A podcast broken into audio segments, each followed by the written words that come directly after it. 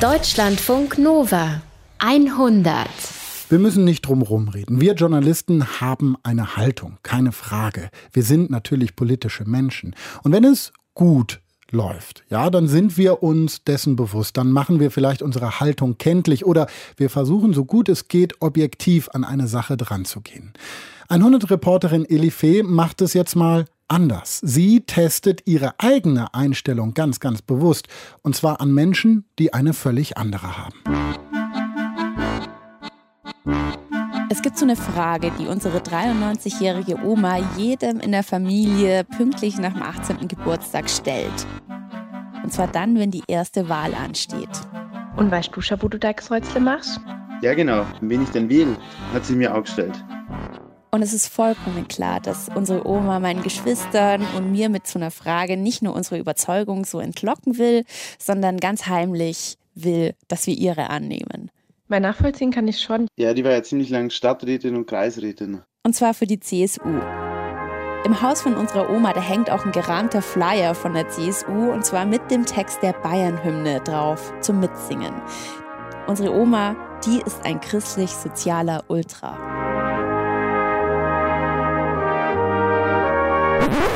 Und wahrscheinlich will sie deswegen, dass alle anderen das auch sind. Das Ding ist, die meisten in unserer Familie, die teilen sogar dieses konservativ-katholische Weltbild. Und wenn man auf die absolute Mehrheit schaut, die die CSU in Bayern regelmäßig einfährt, dann tun das hier fast alle.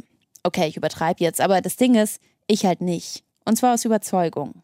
Ich warte eigentlich, sobald wir am Tisch sitzen, eigentlich darauf, dass die Diskussion über die Flüchtlingspolitik mit dem Onkel losgeht. Oder deine Diskussion mit dem Onkel über den Überwachungsstaat. Ich bin 34 und aufgewachsen bin ich in einem sehr kleinen Städtchen in Bayern. Mein Blick auf die Welt ist sozial bis linksliberal. Ich weiß schon, das wirft man uns Journalisten ja immer vor, dass wir uns so eine urbane Gutmenschenblase aufgepustet haben, wo wir Kiasamenpudding essen, rot oder grün wählen und uns einen entsprechend verblendeten Reim auf die Welt machen. Das sehe ich aber anders. Ich habe nämlich die Hälfte meines bisherigen Lebens in der anderen Blase verbracht. Und zwar einer, in der die CSU immer über 50 Prozent kommt. In der kirchlich geheiratet wird, Standardprogramm, aber wo auch manche Verwandte, wenn sie gerade die Weihnachtsgans am Kauen sind, auf Flüchtlinge schimpfen. Auf den Asylant, wie man in Bayern auf dem Land immer noch sagt, genauso wie Ossi oder Neger. Natürlich prägt uns unser Umfeld politisch und gesellschaftlich. Bei mir hat es zur totalen Abgrenzung geführt. Welche Partei hat denn keine Affären? Das ist auch immer ihr. Nee, ich sag, ich, ich, nein, ich sag, nein, nein, ich versuche, ich versetze mich jetzt in Ihre Position. Das ist Tobias Zech. Wir siezen uns, obwohl er genauso alt ist wie ich und auch aus einem kleinen Städtchen in Bayern kommt. Tobias Zech ist sowas wie mein politisches Gegenteil und Bundestagsabgeordneter für die CSU. Seit 2013, also jetzt genau eine Legislaturperiode, pendelt Tobias Zech zwischen Garching an der Alz und Berlin. Ab und zu ist er auch in Brüssel als Vizevorsitzender der Konservativen im Europarat. Theoretisch hätten Tobias Zech und ich ja Banknachbarn in der Schule sein können und vielleicht sogar in den Schulaufgaben voneinander abgeschrieben. Was unsere Überzeugung angeht, da haben Tobias Zech und ich uns aber in total unterschiedliche Richtungen entwickelt. Mit 16, da zog ich mit einem geliehenen Ausweis durch Technoclubs in München und Tobias Zech, den zog es in die Politik. Und zwar zum Platzhirsch unter den parteilichen Jugendorganisationen zur Jungen Union. Und ja, sorry, Herr Zech, Techno und die JU vergleichen, das ist natürlich ungerecht, weil sofort klar ist, wer cool ist und wer uncool. Ist aber nicht so. Ja, ich habe äh, teilweise die coolsten Partys bei der JU erlebt. Ja, ja, ist so. Ja, vielleicht wird es ja auch überraschend. Mein kleines Experiment. Tobias Zech und ich, wir müssen reden. Darüber, warum unser Blick auf die Welt so unterschiedlich geworden ist.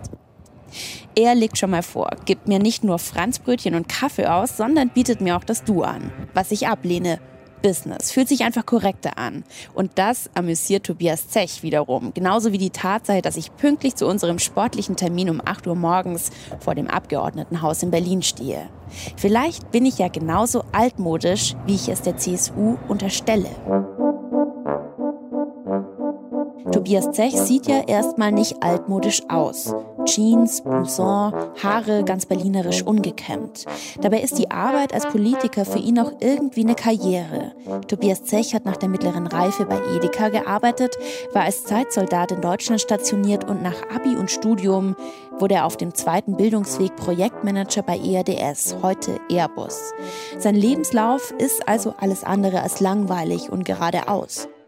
Und einer seiner Lieblingssätze ist, Politik ist kein Beruf, ja, ist eine Berufung.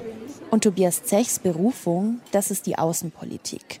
Vor kurzem war er in Mossul, um mit Soldaten zu sprechen, die deutsche Waffen im Kampf gegen den IS nutzen. Und wenn er sich ein politisches Amt wünschen könnte, dann wäre er gerne Ostbeauftragter der Bundesregierung, also für die Kontakte zu Russland zuständig. Trotzdem komisch, dass er bei Veranstaltungen immer diesen Trachtenjanker trägt und das ganz klischeehaft in seinem Büro zwischen der Deutschland- und der Europafahne weiß-blau die Bayernfahne hängt. Höchste Zeit also, dass ich meine Grundsatzfrage zücke. Also sind Sie Strauß-Fan oder nicht? Ich bin äh, äh, fasziniert von ihm, äh, weil er wahrscheinlich eines der größten politischen Talente äh, war und ist, die meine Partei jemals hatte. Und weil Franz Josef Strauß für mich zumindest alles verkörpert, worüber man an der CSU streiten kann. Franz Josef Strauß, der ist Posterboy und Feindbild in Personalunion. Seine Fans, die kulten den ab wie den Erschaffer der perfekten Welt, weil er Bayern wirtschaftlich nach vorne gebracht hat. Und die anderen, die hassen ihn, weil er ein politischer Hardliner war, der die Spiegelredaktion stürmen ließ und in super viele Affären verwickelt war. Auch außereheliche. So viel übrigens zum christlich-sozialen Familienbild. Strauß, der ist für mich die personifizierte Doppelmoral. Unsere Kinder hat meine Frau erzogen, war mit dem Ergebnis immer sehr zufrieden. nach der Subsidiaritätstheorie habe ich mich dann nur wenig eingeschaltet. Ich werde nie vergessen, wie ich meinen Eltern meinen Ex-Freund vorgestellt habe.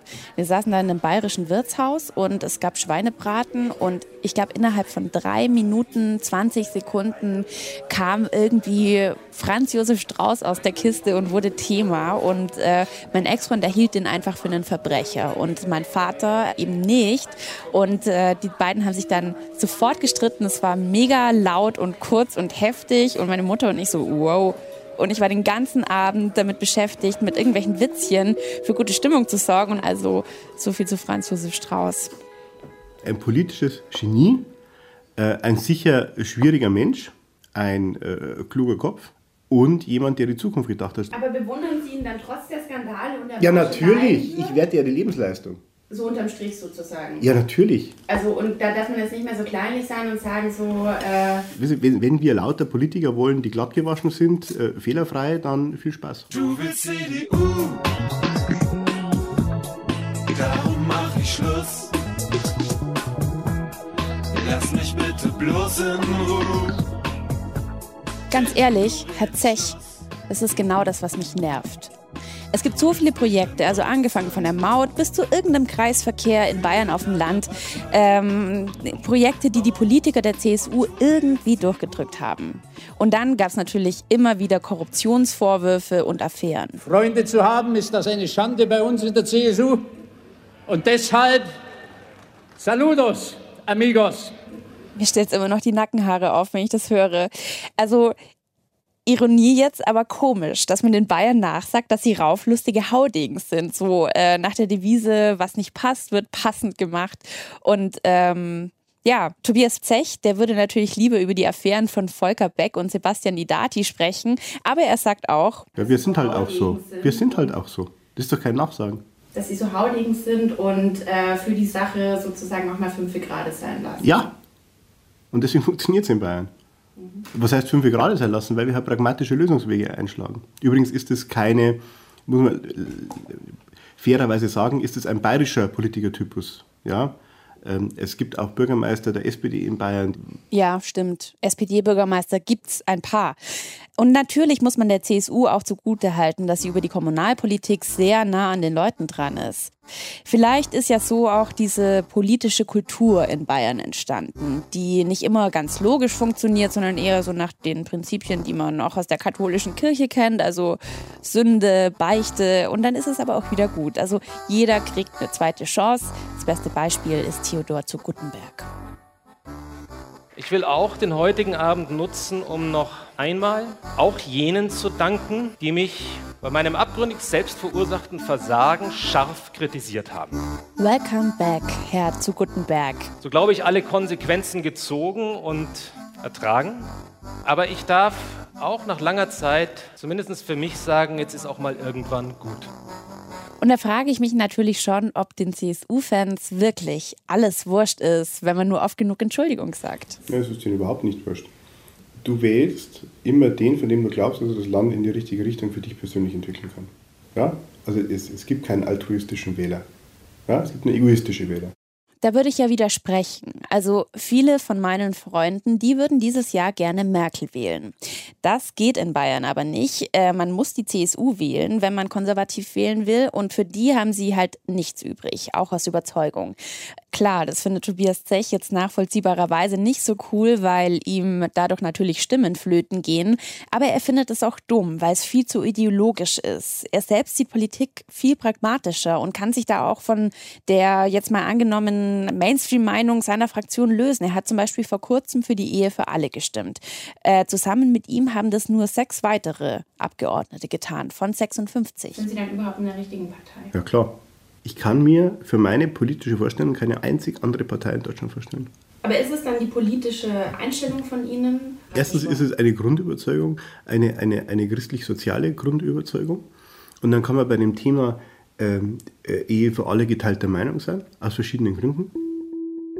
Tobias Zech hat ganz viele Gründe, wegen derer er für die Ehe für alle gestimmt hat. Unter anderem, weil er sagt, der Wert der Ehe besteht nicht nur im Kinderkriegen, sondern darin, dass man füreinander einsteht und das können alle Paare. Und das sehen in seiner Partei natürlich viele anders. Und das ist das Interessante an Tobias Zech. Wir streiten trotzdem erstmal weiter. Es geht um die sogenannte Leitkultur, die seine Partei ausgerufen hat. Ich würde es jetzt auch nicht als Geschenk bezeichnen. Wir sind das erste Bundesland, das ein Integrationsgesetz gemacht hat. Ja, Bayern. was für eins? Ja, Also ich finde jetzt gut. Und die Flüchtlingspolitik. Multikulti ist gescheitert, dann ist es gescheitert. Dann können wir jetzt, Sie wohnen jetzt in Kreuzberg, dann fahren wir mal nach Neukölln, wir zwei. Dann zeige ich Ihnen, wie das hier scheitert. Dann zeige ich Ihnen, wie das hier scheitert. Tagtäglich. Gehen wir mal in Görlitzer Park. Okay, Neukölln und Görlitzer Park kann man sehen, wie man will, aber es ist halt nicht besonders lösungsorientiert, wenn man davon Scheitern spricht.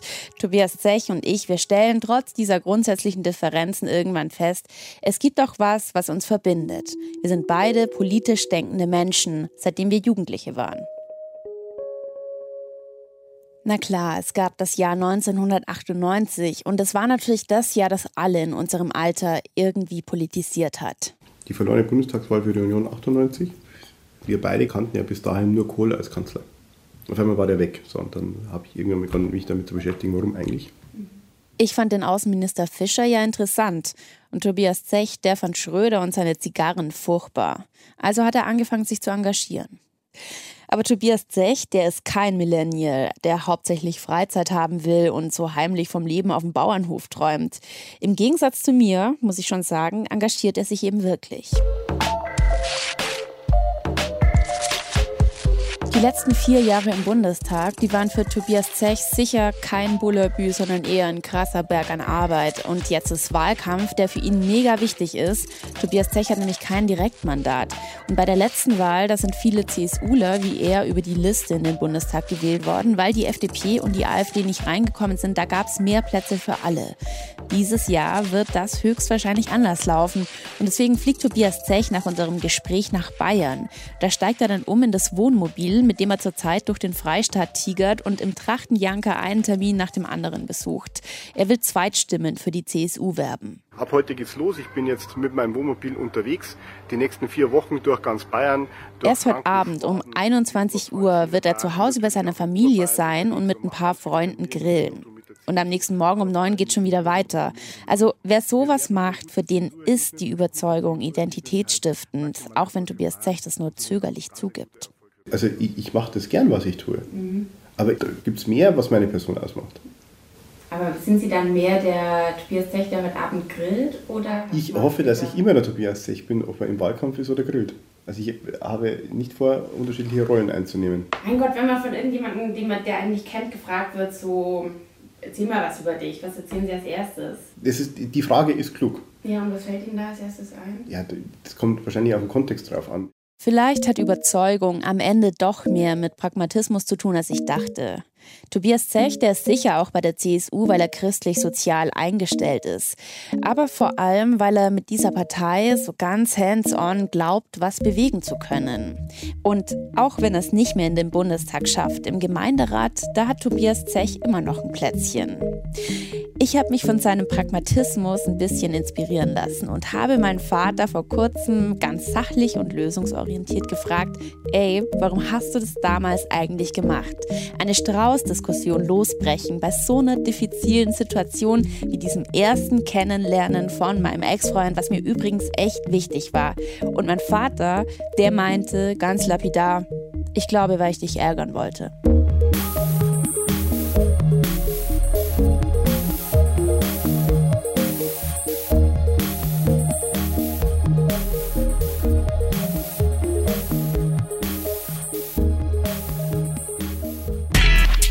Deutschlandfunk Nova. 100